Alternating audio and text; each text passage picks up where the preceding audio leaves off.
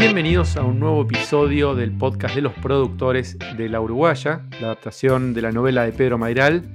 Y hoy tenemos una de las grandes sorpresas de esta producción. Y bueno, por suerte está Joaquín a mi lado, que desde su casa claramente, que me va a ayudar a presentar a este equipo maravilloso que tenemos una, una, de una, de las grandes novedades, Gabo, pero la verdad es que varios de los coproductores fueron ya anticipándolo, como si, como si se hubiera sabido. No sé cómo empezamos a hablar y, y anunciamos que había alguna novedad y salió el nombre, uno de nuestros personajes de hoy.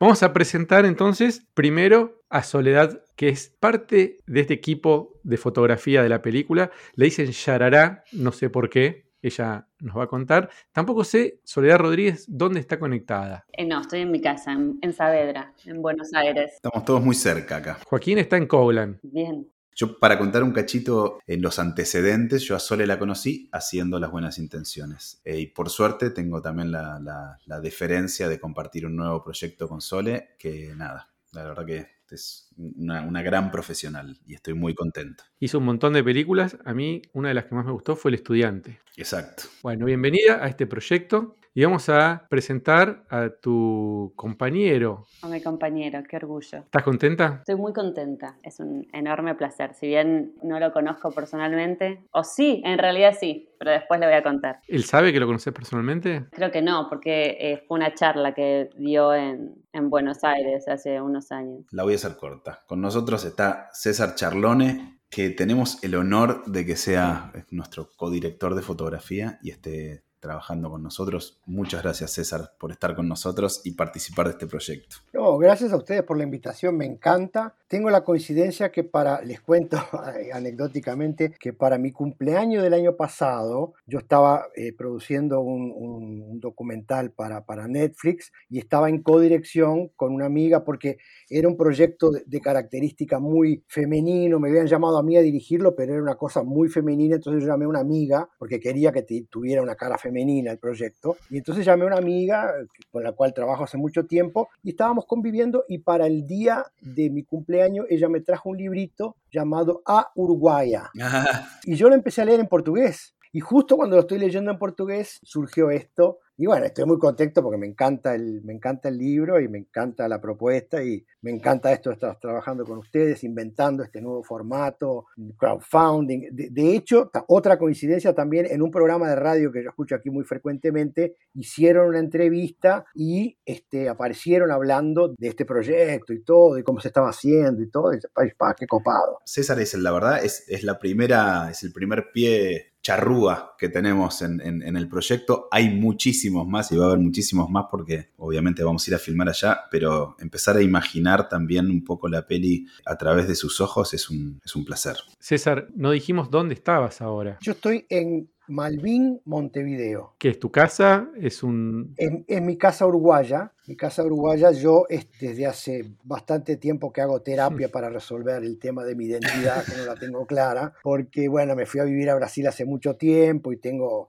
hijos brasileros y todo, pero siempre me tiraba el Uruguay y este, me pasaba toda la mañana escuchando noticias uruguayas y todo, y este, entonces siempre fui un, un tipo dividido al medio, y este, bueno, ahora que mis hijos se emanciparon, y estoy en pareja aquí y todo, y con el tema de la pandemia, eh, el puente aéreo que se hacía tan frecuente ahora se hizo menos frecuente, pues está complicado, entonces estoy mucho más este, aquí en Montevideo. Pero voy a seguir yendo mucho a San Pablo en el resto que queda. Buenísimo. Me gustaría empezar con una pregunta a los dos, que nos cuenten, ¿por qué eligieron participar de este proyecto? A mí me convocó Ana primero, Ana García Blaya. Somos amigas, debo decirlo eso antes que nada. Eh, habíamos trabajado juntas en, Las Buenas Intenciones y eh, me contó este proyecto y con todas sus peculiaridades y, y extrañeces que implicaba hacer esta película, me encantó y no había leído el libro, debo decirlo, lo, leí en ese momento y me, fascinó cómo estaba escrito y, toda la potencia visual que tenía. Y también me gusta mucho Montevideo y también me gusta mucho, si bien eh, hice muchas películas, lo que más busco cuando trabajo en estos proyectos es eh, algo de no solamente con la película en sí, sino algo que tenga que ver con esto, con la experiencia de no solo hago películas, hago proyectos para obras de teatro, hago, me gusta hacer cosas que me, que me llamen la atención por otros motivos que son más amplios, como la vida misma. Entonces, eh, bueno, encantada. Y después, eh, cuando me nombran que también había una posibilidad de que César estuviera involucrado, de, que podía haber una coautoría o algo así en la dirección de fotografía, me encanté más todavía con el proyecto porque me parece un honor y la verdad que me, me parece que es, es, algo muy eh, potenciador, muy enriquecedor para todos, para la película, para mí, para todos, me parece. Gracias, Sole. Gracias, este, muy, muy lindo. A mí me pasa lo mismo, un poco lo mismo que a ti. Este, me gustan las cosas raras, que, ¿no? Que, que, aparecen también eso, me gusta una obra de teatro que hay que hacer este, proyecciones y, busco, de hecho, por ejemplo, me estaba acordando que eh, cuando me invitaron para dirigir el 3%, yo la agarré por lo que significaba el desafío de ser la primera eh, serie eh, de Netflix para América del Sur, eh, eso era por, el desafío, o sea, la temática en sí no me interesaba tanto, en fin, pero me, gustaba esto. Entonces, este, este, proyecto, por estas características, como decía, lo, oí en el, en, el, en el, crowdfunding y todo eso, este, me, me pareció súper copado, digo, pa, qué interesante. Y, y, este formato que están planteando ustedes de, ir abriendo y, y, contándole a los coproductores cómo lo estamos haciendo y todo eso me parece genial y me gusta, me, me, me divierte. Aparte, aparte de que, como todo uruguayo que estamos en el exterior y, y hemos recogido algún beneficio estando afuera, cargamos como una deuda con el Uruguay, con el Río de la Plata, que nos dio la formación que, llevamos y eso, que, es muy, muy positiva. Este, digo, yo, por ejemplo, eh, me pasó que en determinado momento en, Brasil, los fotógrafos que más trabajábamos este, en el mercado eran tres argentinos y yo. O sea, no había un brasilero entre los que trabajaban, porque el brasilero tiene una cosa medio medio de, disminuirse, de que lo que viene de afuera es mejor, ¿no? Entonces, este, bueno, yo tuve mucho beneficio por venir de aquí, entonces tengo como una deuda con el Uruguay, entonces todo lo hago mucho para promover el Uruguay, para, para, ¿no? para, para ayudar las cosas de aquí. Entonces, bueno, un, libro que se llama La Uruguaya. No nos podía dejar aparte, claro. Exacto, exacto. Si bien este es un proyecto de crowdfunding, como dijo César, tiene una particularidad. No es que en general en los crowdfunding hay un montón de personas que aportan para que el proyecto se lleve adelante, pero después reciben algo, pero no, no. En este caso son protagonistas del proceso de producción. No solamente pusieron un aporte económico, sino que además participan de todo el proceso de producción y después, una vez que la película se vende, también pueden recuperar su inversión inicial o, duplicarla o bueno, o mucho más según el resultado económico de la película. Entonces es más que un crowdfunding, me gusta aclararlo esto. Total, total. Y aparte también, déjame que te diga una cosita, pero justamente lo que yo eh, acotaba es que le llega la película y que César esté acá es producto de la dinámica de cómo fueron esas cosas inesperadas de las relaciones entre coproductores cómo llega a aparecer, porque nosotros no hubiéramos llegado nunca a César eh, y a través de las relaciones de coproductores pudimos llegar a, contactarnos, así que es genial.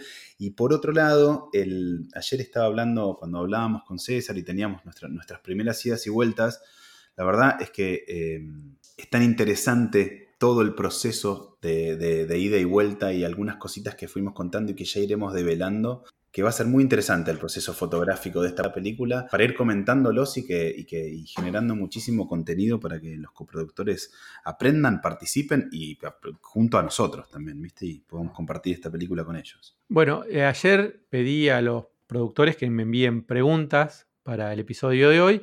Creo que los tres pueden colaborar. Hola, acá Matías Galgardone desde Miami, uno de los productores asociados muy orgulloso de este proyecto. Y mi pregunta básicamente, seguramente lo van a explicar, pero es, ¿qué es exactamente lo que hace un director de fotografía? Saludos y gracias. Mm, qué linda pregunta. ¿Quieres empezar, Solé? No, no, empieza vos. Empieza vos que tenés más años en el oficio.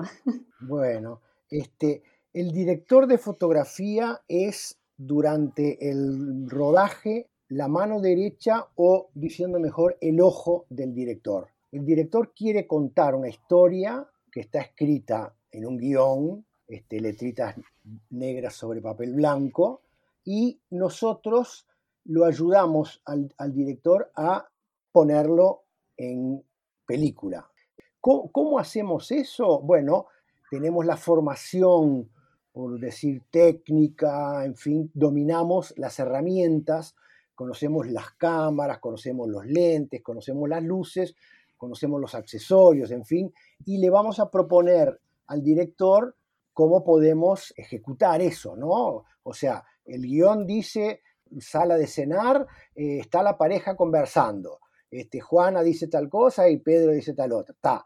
Entonces, este, ¿qué te parece si este, la sala está iluminada por una luz que está sobre la mesa para que tengan intimidad? Porque, y ahí, y eso es una de las partes más lindas del trabajo, que es eh, cuando nos sentamos el director y el fotógrafo a leer el guion juntos e ir imaginando cómo vamos a hacer cada escena, qué contenido va a tener. Y ahí tiene que ver eh, lo que uno quiere transmitir, ¿no? O sea, si quiere transmitir este, una tensión, si quiere transmitir una alegría, si quiere transmitir una comedia, en fin, uno le, va a poner la, el, estilo de acuerdo al, tipo de película y lo que se está. Y lo que nos pasa mucho es que hay directores con estilos totalmente diferentes, este, directores que saben mucho más cómo quieren hacerlo fotográficamente y directores que no tienen la menor idea. Y les doy un ejemplo muy lindo. Nosotros tenemos uno de nuestros maestros inspiradores, que es un italiano llamado Vittorio Storaro, y Vittorio Storaro cuenta que él en determinado momento estaba trabajando simultáneamente con dos directores, con Bernardo Bertolucci y con Francis Ford Coppola. Y que Bernardo Bertolucci llegaba al set con un visor de director colgado en, al cuello. El visor de director es un visor que le permite mirar a través de ese agujerito y ver el tipo de lente que precisa para ver exactamente. Entonces él llegaba al set y le decía, Vittorio, ponemos la cámara aquí con el lente tanto y vamos moviendo la cámara hasta tal lugar y terminamos aquí con el actor en tal lugar. O sea, le decía exactamente lo que iba a hacer. Paralelamente a eso, él filmaba con Francis Ford Coppola que le decía, Vittorio, este, en esta escena van a estar ellos conversando aquí, ¿cómo te parece que lo hacemos? Y entonces Storaro le decía. ¿Qué quiero decir con eso? Que hay directores, este, Alfred Hitchcock sabía exactamente el lente, sabía el diafragma que había que poner para que hubiera este, una textura específica que nosotros llamamos profundidad de campo, que es una cosa técnica que no voy a entrar, pero este, Alfred Hitchcock la tenía clarísima, ¿no? Este, y el fotógrafo era casi que un ejecutor de una técnica. Este, y hay directores que están mucho más prendidos a, la, historia, a su relación con los actores y dejan mucho más en la mano del fotógrafo todo ese tipo de decisión. Entonces, este, es eso, es iluminar, eh, imaginar la textura que va a tener de, filtro, de lente, este, es eh, junto con el director pasarle al director de arte, escenógrafo, cómo va a ser el ambiente donde se va a hacer, para que desde que busquen locaciones que se parezcan a eso o hasta que construyan escenarios que se parezcan a eso, ¿no? la verdad que tenía como una guía de las cosas que podía decir y las dijiste todas, mucho.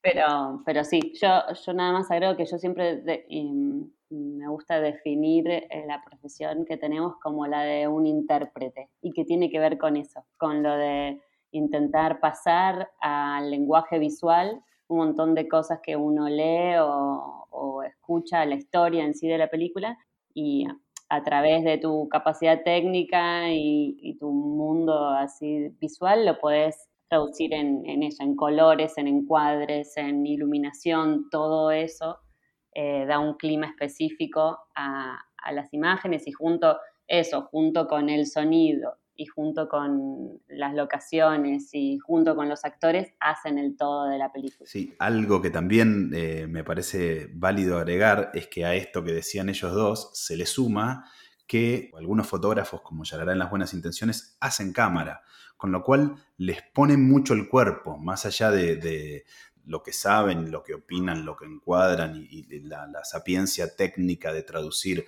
lo que un director necesita a un registro audiovisual, también le ponen el cuerpo. Sí, sí eso es interesante explicárselo al, a la gente que no, que no sabe.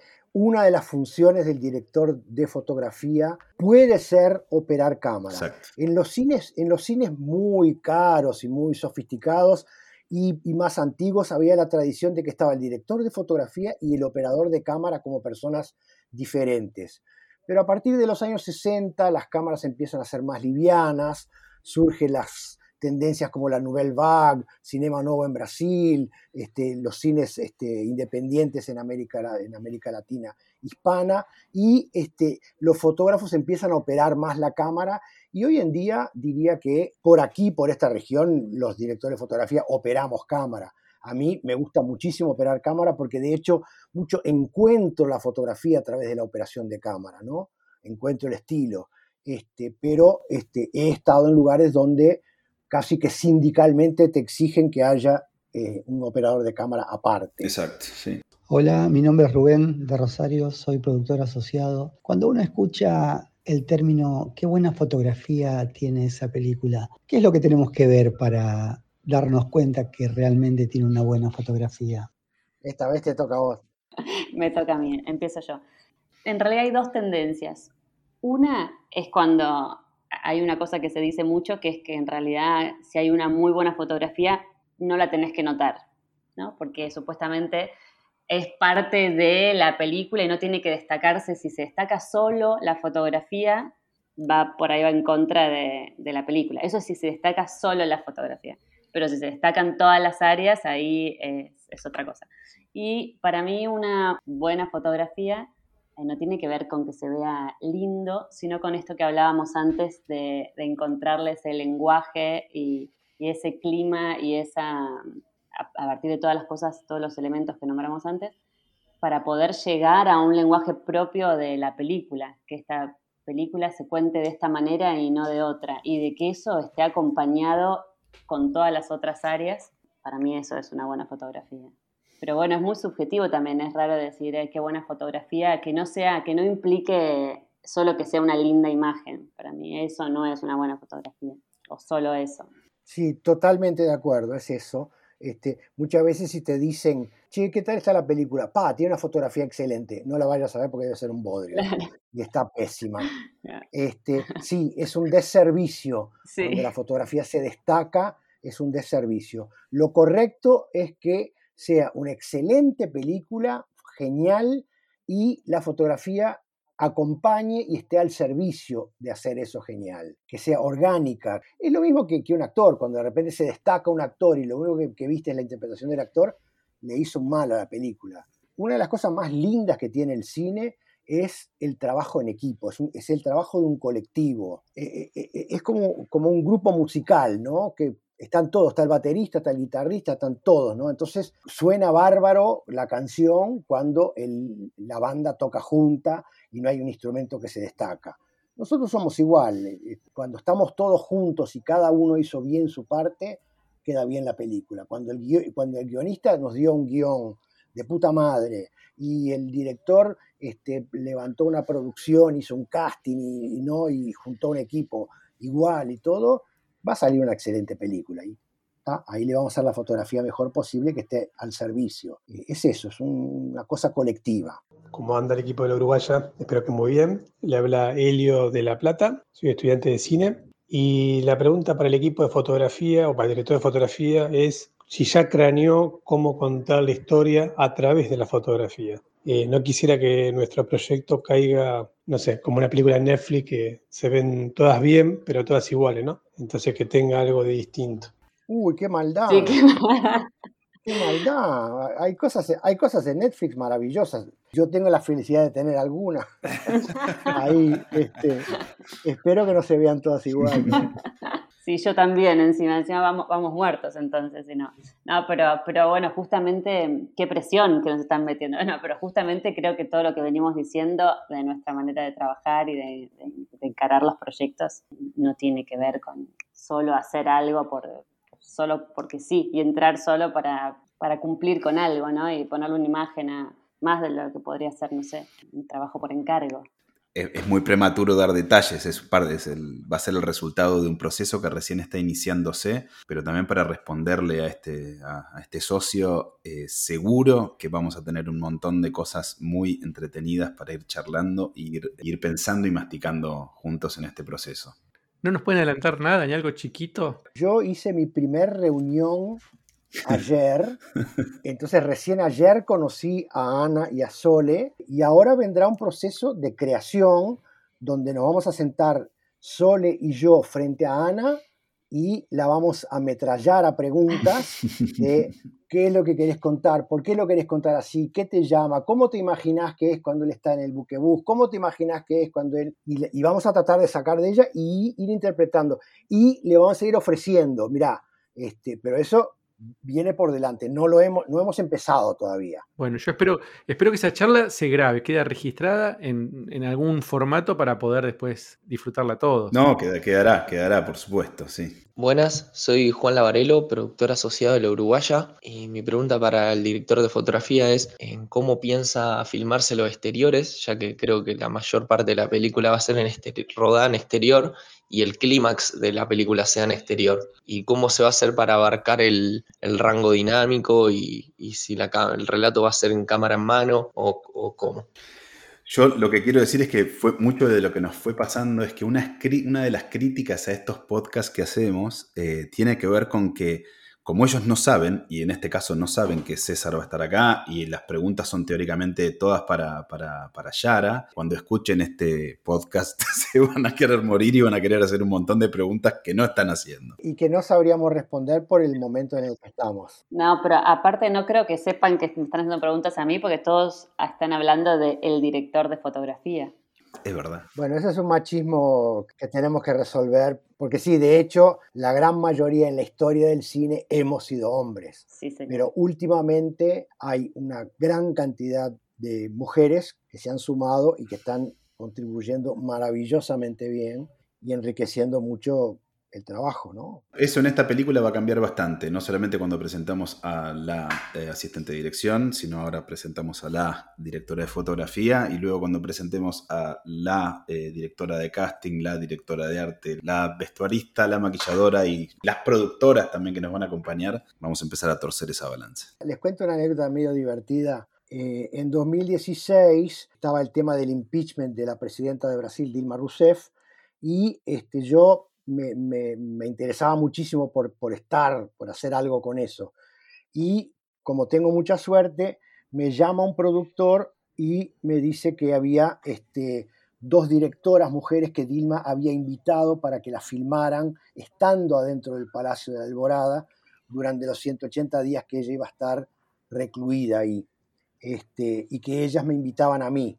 Y entonces, eh, revolando, porque me, me súper encantaba el proyecto, y ellas me contaron que el proceso de elección de director de fotografía había sido muy complicado, que habían buscado mujeres, pero las pocas mujeres que había en el no estaban disponibles, y entonces había surgido mi nombre y que este, le habían dicho a Dilma que yo era un, un fotógrafo muy femenino. Y, y, consecuentemente por eso Dilma me aceptó y de ahí entendí este, que soy un fotógrafo femenino. Entonces, Entonces, de ahora en más podemos hablar de las directoras de fotografía de, la Uruguaya. Sin duda. ¿Cómo se hace el trabajo de a dos? ¿Cómo se codirige fotografía? Porque yo me imagino al director de fotografía o la directora de fotografía liderando un proyecto, pero ¿cómo se hace esto de a dos? Como cualquier cosa que se haga en sociedad. A mí una de las cosas que más me gusta del cine es como dijo César, que es un trabajo colectivo. Y es verdad que uno es un encargado, una, ya, hasta yo hablo mal, una es una encargada de, un área.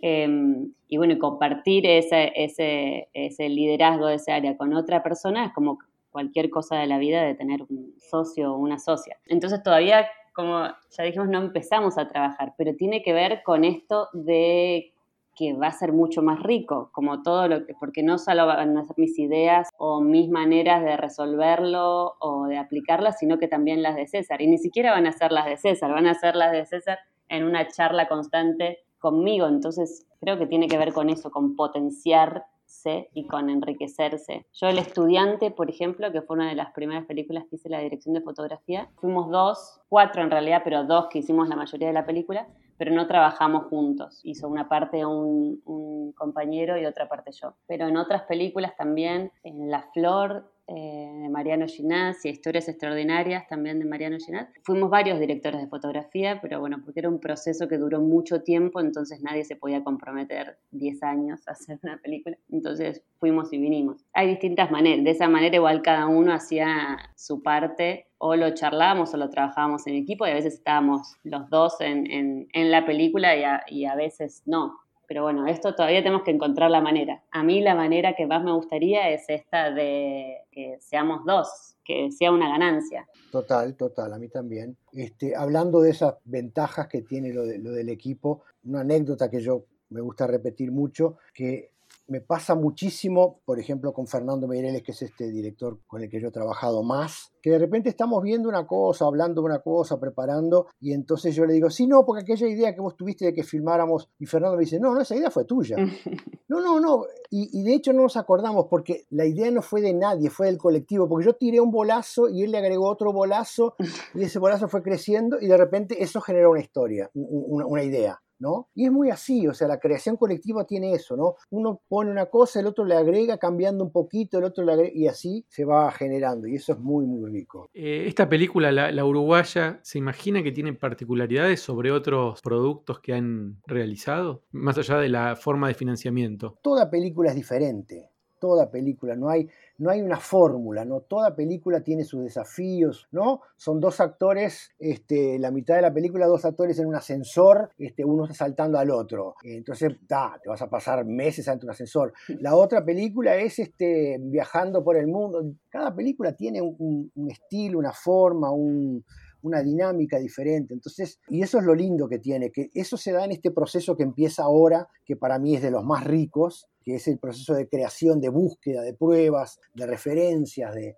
¿no? donde uno empieza a tirar ideas. Y, además es un momento muy rico porque, porque no, hay, no hay compromiso, o sea, no hay ningún problema en decir un disparate. Decir un disparate en un set, cuando estás con el actor vestido ahí, ¿no? Proponer un disparate es un gasto, una pérdida de tiempo, ¿no? Sí. Pero decir un disparate en la preproducción y decir, a ver si te parece sí, no, qué disparate, ni lo pienses, está. Claro, claro. Eh, te, pero te lo permitiste, ¿no? Te lo permitiste y pudiste. Claro. Entonces es eso. Y por eso, por eso que a mí me gusta mucho este, eso que, que, bueno, yo lo hacía antes en película y ahora con digital más todavía, que es filmar mucho antes, ¿no? Filmar, filmar, filmar pruebas, verlas, proyectarlas. Y ahí uno va encontrando la textura de la película, el estilo, la forma y la va visualizando. Entonces cuando llega a la hora de filmar, está todo, esa parte está decidida, entonces es mucho más libertad para el director con sus actores trabajar y lo nuestro ya lo resolvimos, ya lo, probamos, ya lo sabemos. Total, yo creo que, que, hay algo que va a ser muy interesante de la dinámica que se nos va a armar en, en, en esta película en particular, que es que gran parte transcurre en, o sea, los coproductores ya leyeron un libro y gran parte transcurre en la vía pública. Entonces ya nos está empezando a pasar esto de, che, yo me imagino esta esquina o tal galería o tal, o tal situación o tal locación. Entonces me parece que esa va a ser una variable muy, muy, muy entretenida de la interacción que se nos va a armar con los, con los coproductores en general. Sole, ¿algo para agregar? Una cosa muy chiquita que es esto, que bueno, que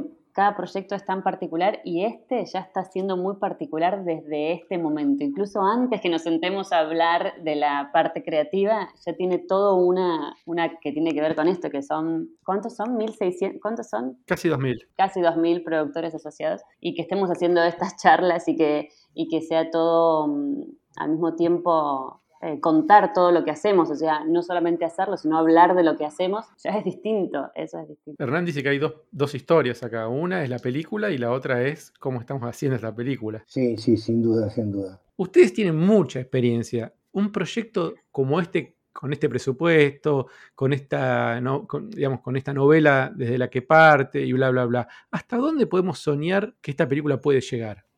yo creo que eso este, e, e, es lo, lo más difícil. O sea, toda película, toda, toda, toda, toda película, vos la querés hacer para romper las taquillas, para ganarte todos los premios de Cannes, de Venecia, del Oscar, de no sé qué. Vos la filmás con esa intención, que quede de puta madre. De ahí a que quede es la mágica que se va dando durante, ¿no? Pero digo, es posible, eh, eh, nosotros podemos soñar con que esta película realmente gane un Oscar o participe, o digo, o es un delirio pensarlo. No, no, no, no, nosotros queremos que así sea. Ya te digo, lo hacemos para eso. Cuando estamos filmando, este, encuadramos y decimos, bueno, esto en la pantalla del, cine de Cannes se va a ver así.